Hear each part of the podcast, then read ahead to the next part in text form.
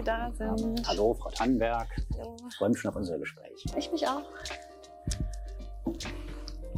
Frau Tannenberg, vielen, vielen Dank, dass ich hier in den Räumlichkeiten von Kurzfera Rechtsanwaltskanzlei sein darf, direkt neben der Paulskirche hier in Frankfurt. Ähm, Sie sind Rechtsanwältin, Steuerberaterin, sind auf Immobilien, also spezialisiert hier mitten in Frankfurt. Ähm, ich werde heute mit Ihnen über einige Themen sprechen. Ich hoffe, Sie haben da Freude, mal weiter Ausführungen zu machen. Ein Thema wird sein Talente, Coaching, Scouting. Äh, auch Thema Frauen. Ein anderes Thema wird Immobilien sein und ein weiteres Thema wird vielleicht auch in etwas größerer Breite äh, der Platz Frankfurt sein. Wie sind Sie nach Frankfurt gekommen? Einfach Mhm. mal, um da anzufangen. Ähm, wie ich nach Frankfurt gekommen bin, ähm, das ist eigentlich, hat eigentlich damit zu tun, dass ich mich während meines Studiums irgendwann für das Steuerrecht entschieden habe. Das hat mich letztlich auch hier nach Frankfurt gebracht, weil hier sind natürlich die ganzen Wirtschaftskanzleien und äh, Kuzera Rechtsanwälte als Immobilienkanzlei ähm, ist seit 2018 hier auch in Frankfurt ansässig. Seit wann sind Sie Partnerin, wenn ich fragen darf? Ich bin seit 2019 Partnerin, also ja, jetzt seit einigen Jahren schon. Gut, das heißt, haben Sie vieles richtig gemacht, äh, um hier an diesen Standort zu kommen. Äh, ich selbst schreibe ja öfters mal zum Thema Frankfurt, Finanzplatz Frankfurt Main.de und Fondsboutiquen. Ähm, ich finde es Mhm. sehr, sehr interessant. Es gibt ja viele mittelständig geprägte Unternehmen, auch im Kanzleibereich. Im Finanzbereich nennt man das dann Fondsboutiquen als Beispiel, Mhm. also eigentümergeführte ähm, Unternehmen im Finanzbereich. Äh, Wie ist Kucera hier nach Frankfurt gekommen, auf die Idee überhaupt, äh, so Mhm. zentral in so interessanten Räumlichkeiten Mhm. aufzutreten? Genau, also Kuzera gibt es jetzt seit über 18 Jahren. Also wir sind keine junge Kanzlei ähm, oder jedenfalls nicht ganz so jung, wie man denken könnte. Und die Kanzlei wurde ursprünglich in Darmstadt gegründet, was Mhm. so ein bisschen damit zusammenhängt, dass die Gründungspartner aus einer internationalen Großkanzlei hier äh, in Frankfurt kamen und ähm, Immobilienrecht auch weiterhin machen wollten, aber eben nicht unbedingt in dem Haifischbecken Frankfurt. Und so hat man ein bisschen den ähm, ja, den, den, den Platz Darmstadt ähm, erobert, in Anführungszeichen, hat aber dann im Laufe der Jahre festgestellt, dass eben doch die meisten unserer Mandanten hier zumindest in Frankfurt in irgendeiner Form ansässig sind. Und das war dann letztlich auch die Entscheidung, ähm, nach Frankfurt umzuziehen mit der Kanzlei. Also wir sind auch heute nur noch in Frankfurt ansässig. In Darmstadt gibt es keine Niederlassung mehr. Ah, interessant. Thema Frankfurt. Ähm, viele haben ja da große, äh, interessante Vorurteile, positiv und negativ. Ähm, Sie sind ja auch Schwäbin, das hat man ja auch mal Ja. ein bisschen rausbekommen. Ähm, wie ist Ihr erster Eindruck gewesen, als Sie in die Stadt gekommen sind? Sie haben familiär, kennen Sie es über Darmstadt, habe ich haben Mhm. mir auch gesagt. Ähm, positiv, negativ, gibt es da irgendwelche interessanten Punkte, die am Anfang aufgestoßen sind oder Mhm. angenehm wie auch unangenehm? Also ich hatte ähm, lange Zeit gar keine Verbindung eigentlich zu Frankfurt. Ich, äh, wie Sie sagen, ich bin ja Stuttgarterin, ähm, habe äh, Familie, die hier aus dem Bereich Frankfurt-Darmstadt kommt, aber das war, also das, das war keine besonders, waren keine besonders engen Verbindungen. Das ist auch schon ein Weilchen her. Und als ich das erste Mal nach Frankfurt gekommen bin, das war, also sag ich mal so richtig, nachdem ich dann nach Darmstadt gezogen bin damals, als ich bei Kuzera Rechtsanwälte angefangen habe. Und da ist mir eigentlich relativ schnell aufgefallen, äh, dass Frankfurt eine unglaublich lebenswerte Stadt ist, eine sehr interessante, moderne Stadt. Ähm, und wie ich finde, weil ich das muss man vielleicht an der Stelle dazu sagen. Ich habe in Leipzig studiert und ich vergleiche Leipzig immer ganz gerne mit Frankfurt. Sind zwar sehr unterschiedliche Städte, aber sie sind beide nicht sehr groß sehr überschaubar und grün. Und das, muss ich ganz ehrlich sagen, hat mir hier ähm, in Frankfurt sehr gut gefallen. Das war für mich keine so große Umstellung. Ja, ich bin selber ja auch Ex Exil-Rheinländer, Kölner. Und als ich nach Frankfurt gekommen bin, habe ich am Anfang auch Berührungs, sagen wir mal, nicht Ängste gehabt, aber es waren einige Sachen. Äh, das Zentrale, die Fußläufigkeit, super. Mhm. Ähm, früher gab es noch irgendwie, ich glaube, Gallusviertel oder Galluswachte, äh, Teilen, wo ich mal runtergewandert bin damals. Ich finde, Frankfurt hat viel zu bieten und wenn Sie im Immobilienbereich unterwegs sind, da wird es auch, glaube ich, eine Motivation geben für Sie, warum man gerade Frankfurt gewählt hat. Was macht so Frankfurt für Sie immobilienmäßig aus? Also als Standort, als Ökosystem, neudeutsch ausgedrückt. Also klar, ich meine, erstmal kennt man Frankfurt natürlich als Manhattan. Also das ist schon mal von den Immobilien als solches sehr interessant. Es gibt keine Mhm. vergleichbare Stadt. Aber dann ähm, sind natürlich auch sehr interessante Mandanten hier unterwegs, die vielleicht nicht unbedingt nur in Immobilien in Frankfurt investieren, aber wir haben zum Beispiel bei uns in der Mandantschaft auch sehr viele Projektentwickler, die hier Wohnimmobilien entwickeln, ähm, Büroimmobilien. Man sieht jetzt auch zum Beispiel hier in der Innenstadt wird das äh, Projekt Fonds entwickelt. Das ist ja auch eine super spannende Immobilie. Mhm. Also das ist, da ist äh, Frankfurt schon auch ein Stück weit Vorreiter, würde ich sagen. Ja. Und äh, wie sehen Sie es im Bereich national, international? Also es wird ja auf Frankfurt auch zugeschrieben, dass sich die Stadt wirklich extrem unterscheidet von anderen Städten. Vielleicht noch neben Berlin wäre auch noch zu nennen. Ja, also international. Ich denke mal, Frankfurt ist einfach aufgrund der Tatsache, dass so viele Menschen aus unterschiedlichen Ländern hier leben und arbeiten, äh, meines Erachtens gerade deshalb eben sehr modern und hebt sich sicherlich auch von anderen Städten ab, ähm, in denen das nicht so ist. Aber das merkt man ja so, gerade wenn man mit den Menschen ins Gespräch kommt. Ähm, da gibt es ganz viele unterschiedliche Ideen, Motivationen ähm, und das hält es natürlich kreativ spannend und macht es lebenswert auch hier in der Stadt. Ja, Stichwort Menschen. Wir hatten uns ja mal länger unterhalten über Themenbereiche wie Frauen, hm. Karriere, Talente, Coaching, Entwicklung. Ähm, was ist da bei Ihnen der Antreiber? Sie sind da, glaube ich, recht aktiv, haben auch eine ganz eigene Betrachtungsweise darauf, wie jemand zum Beispiel Beruf und äh, auch Privates miteinander verbinden kann und wissen, dass sich auch viele Frauen da vielleicht äh, manchmal ein bisschen selber schwer tun oder im Weg stehen, sind Partnerin geworden. Das ist was ganz Besonderes in dem Bereich, weil jeder ja denkt, 60 Stunden pro Woche arbeiten und ähnliches.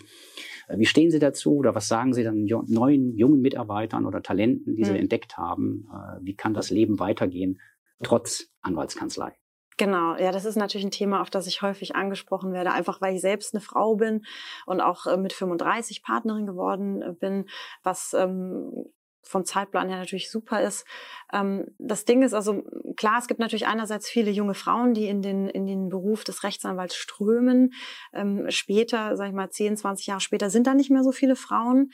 Und ähm, es gibt natürlich verschiedene Themen, die man in dem Zusammenhang diskutieren und berücksichtigen kann. Ich bin tatsächlich ähm, der Meinung, dass es vor allem wichtig ist, dass man als Frau in dem Beruf und auch in der Position junge Frauen einfach motiviert, in den Beruf zu gehen. Also das, da, da muss es erstmal anfangen.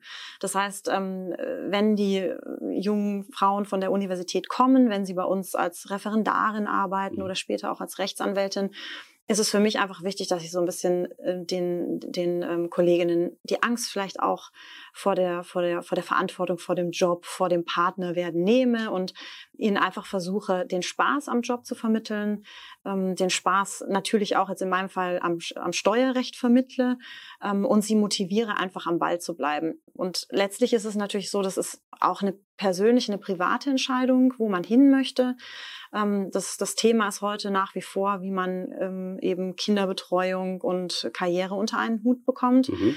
Das ist meines Erachtens auch nicht nur ein Thema, was Frauen betrifft, sondern natürlich auch die, die Partnerschaften als solches. Ne? Wenn man, wenn man ähm, sich entscheidet, ein Kind in die Welt zu setzen, muss man eben gucken, wie man das, wie man das aufteilt gegebenenfalls. Also ich sehe das auch heute bei den jüngeren ähm, Leuten, auch bei den jungen Männern, dass die auch ähm, sehr, sehr viel größeres Interesse daran haben, vielleicht Elternzeit zu machen. Mhm. Aber letztlich geht es mir vor allem darum, einfach den Spaß an dem Job zu vermitteln und auch so ein bisschen die Angst vor der Partnerschaft zu nehmen. Ich glaube, das ist das Wichtigste, um da erfolgreich zu sein. Ja, da möchte ich mal einhaken. Apropos Spaß ähm, an den Sachen. Normalerweise ist ja ein gepflegtes Vorurteil, ähm, dass Steuerberater so ein bisschen Schlaftabletten sind. Und ja. äh, Sie, sind, ich, Sie haben selber auch gesagt, Sie charakterisieren sich äh, erstmal über Ihre Rechtsanwaltsqualifikation mhm. und sind in zweiter Linie dann Zusatzqualifikation Steuerberaterin geworden. Mhm.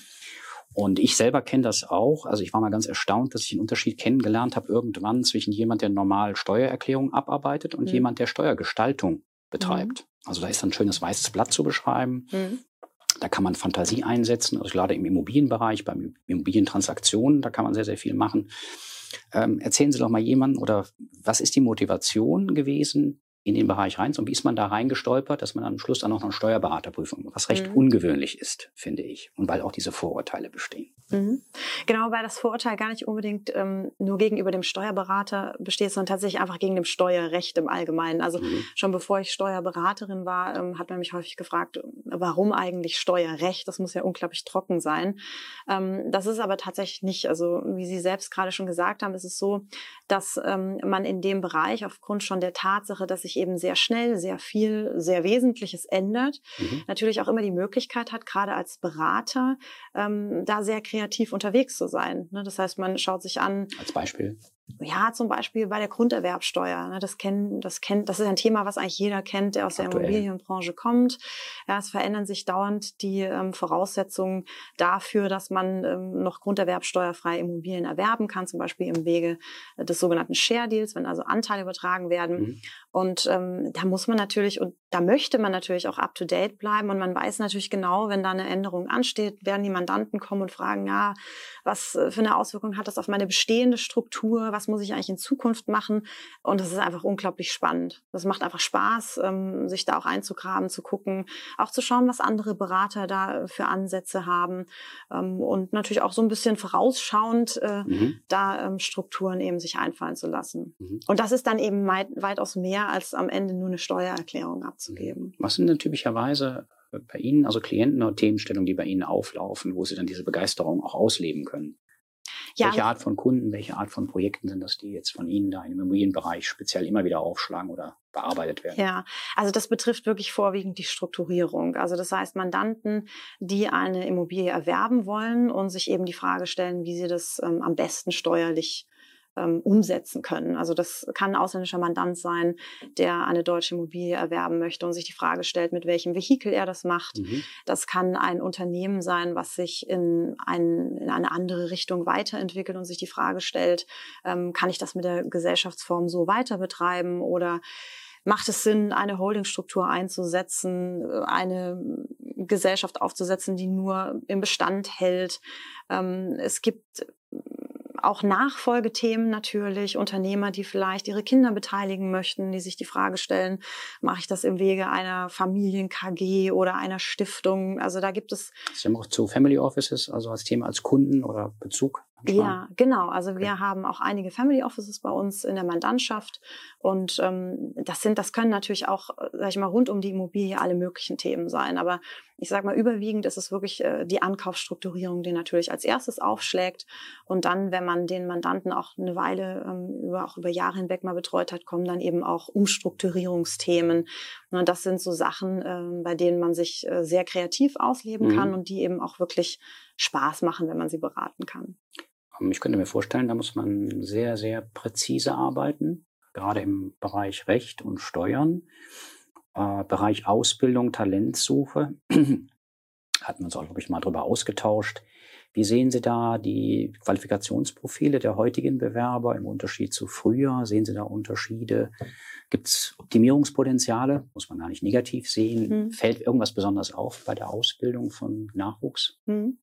Also ich bin ja selbst noch relativ jung, würde ich mal ja. sagen. So will ich gar nicht so auf die jungen Leute heute ähm, herabblicken. Aber es ist so, dass ähm, ich glaube, es ist einfach immer wichtig äh, für, für den Job, vor allem für den Job des, des Rechtsanwalts, wo man, wie Sie schon gesagt haben, sehr genau äh, arbeiten muss, auch sehr vorausschauend arbeiten muss, dass man einfach ähm, eine Begeisterung für den Beruf aufbringen kann. Und das ist was, was man vielleicht auch nicht unbedingt immer gleich weiß. Das muss man einfach mhm. ausprobieren. Ähm, das war bei mir ja auch so. Also ich bin ja auch nicht äh, auf die Welt gekommen und wollte Steuerrechtlerin werden, mhm. sondern ähm, da muss man einfach manchmal vielleicht auch ähm, für sich herausfinden, was einem nicht so gefällt. Mhm. Bei mir war das so im Laufe des Studiums, war mir klar, okay, Strafrecht, das ist vielleicht doch nicht meins, auch mit den, mit den Kunden oder Mandanten, die will man vielleicht auch nicht unbedingt immer haben. Dann habe ich mal im Familienrecht so ein bisschen mich herumgetrieben. Das war dann auch nicht so meins. Und so kann man manchmal auch per Ausschussverfahren äh, dann so eine Idee bekommen, in welche Richtung es gehen soll. Und wenn man dann äh, was gefunden hat, dann darf man sich auch nicht gleich demotivieren lassen. Also das ist was, was mir vielleicht in letzter Zeit häufiger auffällt, dass viele junge Leute äh, schnell aufgeben, ja, auch gleich äh, sagen, ja, wenn das irgendwie zu hart ist, oh, das ist nichts für mich, ich, ich probiere was mhm. anderes. Da habe ich die Erfahrung gemacht, dranbleiben lohnt sich, ähm, weil es dauert einfach eine Weile, bis man auch wirklich spezialisiert ist in einem Bereich. Und wenn man das dann mal ähm, erreicht hat, dann ist das auch schön. Gut. Thema Spezialisierung. Wir sitzen ja hier sozusagen im Center of Competence neben der Paulskirche. Äh, wie sehen Sie denn momentan so ein bisschen die Entwicklung im Immobilienmarkt? Also ich habe vorab mal mit einigen, ich glaube mit drei Family Offices mal gesprochen, mit zwei Anwälten, sogar mit einem Journalisten und auch mit zwei Immobilienentwicklern. Mhm. Und äh, ich fand sehr interessant, also auch ein, sogar ein Consultant von einer Ratingagentur hatte mir zwei, drei interessante Takte dazu gesagt. Äh, mein Eindruck war gewesen aus den Gesprächen, das ist eher B2B gewesen, also mhm. Business-Kunden, dass man sehr verhalten ist, dass da gesprochen wurde, Deals werden kurzfristig gestoppt, Verhandlungen werden gestoppt. Äh, es wurde gesagt, vielleicht kein Weltuntergang, aber bis Ende November werden Gelder noch zurückgehalten. Aber ewig können, man muss auch irgendwann investieren, weil auch mhm. institutionelle Kunden kriegen Zuflüsse irgendwann. Ja. Ähm, ich habe das bei Ihnen so ein bisschen wahrgenommen, dass Sie da, äh, wie soll man, eine andere Vogelperspektive auf mhm. die Branche haben, aus Ihrer Position aus als Kanzlei. Die können Sie ja mal gerne genau. erläutern.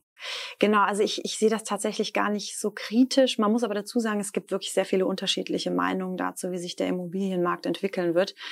Es ist natürlich so, in der Vergangenheit gab es einen sehr starken Verkäufermarkt. Das heißt, es mhm. gab Kaufpreise, die ähm, schon, sag ich mal, überhöht waren, ähm, bis hin zu Verhandlungen, die sehr schwierig waren und ähm, auch wenig Immobilien, die einfach am Markt ähm, zur Verfügung standen. Und ich sehe das auch, dass sich der Markt auf jeden Fall verändert. Also das bekommt man auch mit. Das ist so ein bisschen auch davon abhängig, natürlich, was man für Mandanten mhm. berät. Mhm. Gerade dieses Thema Zinsniveau ähm, ist natürlich stark abhängig davon, äh, ob jemand mit äh, viel Eigenkapital, wenig Eigenkapital arbeitet. Ähm, die ähm, Asset-Klasse spielt natürlich auch eine Rolle. Also das bedeutet, Hotelimmobilien sind ähm, schon seit einiger Zeit vielleicht leichter zu haben. Ähm, auf der veräußere Seite ist es vielleicht äh, auch schon seit einiger Zeit da ein bisschen schwieriger, die Objekte loszuwerden. Und was natürlich, äh, sage ich mal, so einzelne ähm, privat gehaltene Immobilien angeht, äh, kann man natürlich auch feststellen, dass es da inzwischen äh, mehr gibt, die am Markt angeboten werden. Also das heißt, ich gehe schon davon aus, dass sich äh, der Immobilienmarkt verändern wird dahingehend, dass ähm, er vielleicht nicht mehr ganz so verkäuferfreundlich sein wird, sondern auch dem Käufer ähm, ein bisschen entgegenkommen wird ja, das sind so die Themen und das, das, das muss man natürlich im Einzelfall äh, beurteilen. Ich denke aber gerade, was äh, die Großstädte angeht, ähm, werden die Preise nicht so verfallen, auch gerade was jetzt äh, Wohnimmobilien angeht. Also es werden immer noch in den nächsten Jahren viele Menschen in die, in die Städte ziehen wollen und deswegen, mhm. ja, es ist auch letztlich so ein bisschen davon abhängig, von, von welchen Immobilien wir da reden. Mhm. Da wir gerade zusammensitzen, ich hätte mal eine so eine Out-of-the-Box-Frage, was mich mal interessiert. Und zwar, ich hatte früher mal mich mit dem Thema Legal Opinion beschäftigt. Ja.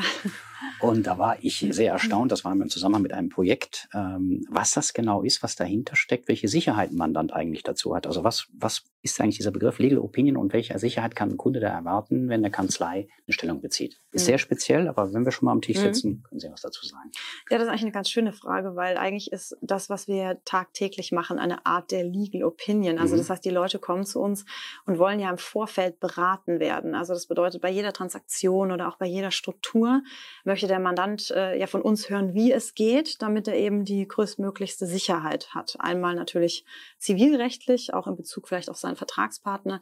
In meinem Fall jetzt vor allem steuerlich. Also wenn man dann kommt mhm. und sagt, okay, ich möchte jetzt einen Share-Deal machen, der soll so und so sein und das soll, da soll, will ich bitte keine Grunderwerbsteuer zahlen, dann muss das im besten Fall natürlich auch klappen.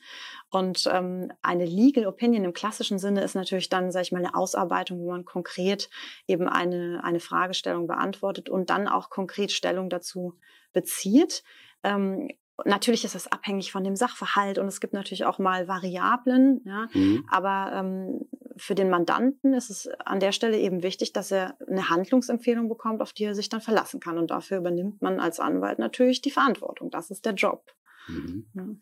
Ja. ich hätte zum Abschluss noch zwei Fragen eigentlich. Mhm. Und zwar das eine ist, ähm, anschließend auch an den Trends in der Immobilienbranche. Mhm. Sie sind ja auch Netzwerkerin, suchen ja, glaube ich, auch mit der Kanzlei sehr aktiv die Kontakte hier zur Frankfurter Community und auch äh, geschäftsmäßig den Austausch mit äh, anderen potenziellen Geschäftspartnern.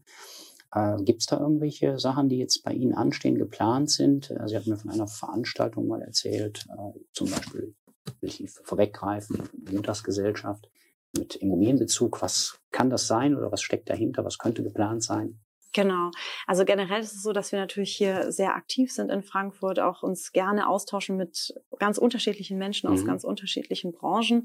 Ähm, da gibt es auch ganz viele Themen, über die man reden könnte, ob das jetzt ESG ist oder Serviced Apartments oder Asset-Klassen wie Data Center. Also da gibt es quasi Hospitality. Hospitality, genau, also auch gerade wie sich die Hotelbranche weiterentwickelt, mhm. hatten wir auch schon mal eine Veranstaltung. Mhm. Ähm, und äh, ich bin Mitglied der Montagsgesellschaft, schätze die sehr und in der Tat wird es bei uns im September eine Veranstaltung geben hier äh, bei Kuzera im Alten Bundesrechnungshof, ähm, im Grunde genommen zu dem Thema, wie sich eben der Immobilienmarkt entwickeln wird, mhm. ob das, äh, ob man das so kritisch sehen muss, wie das der eine oder andere tut oder eben nicht. Mhm. Und das sind, das ist so ein Thema, über das eben da gesprochen werden wird. Eine Frage am Schluss einfach nur. habe ich gesagt, zwei Fragen versprochen.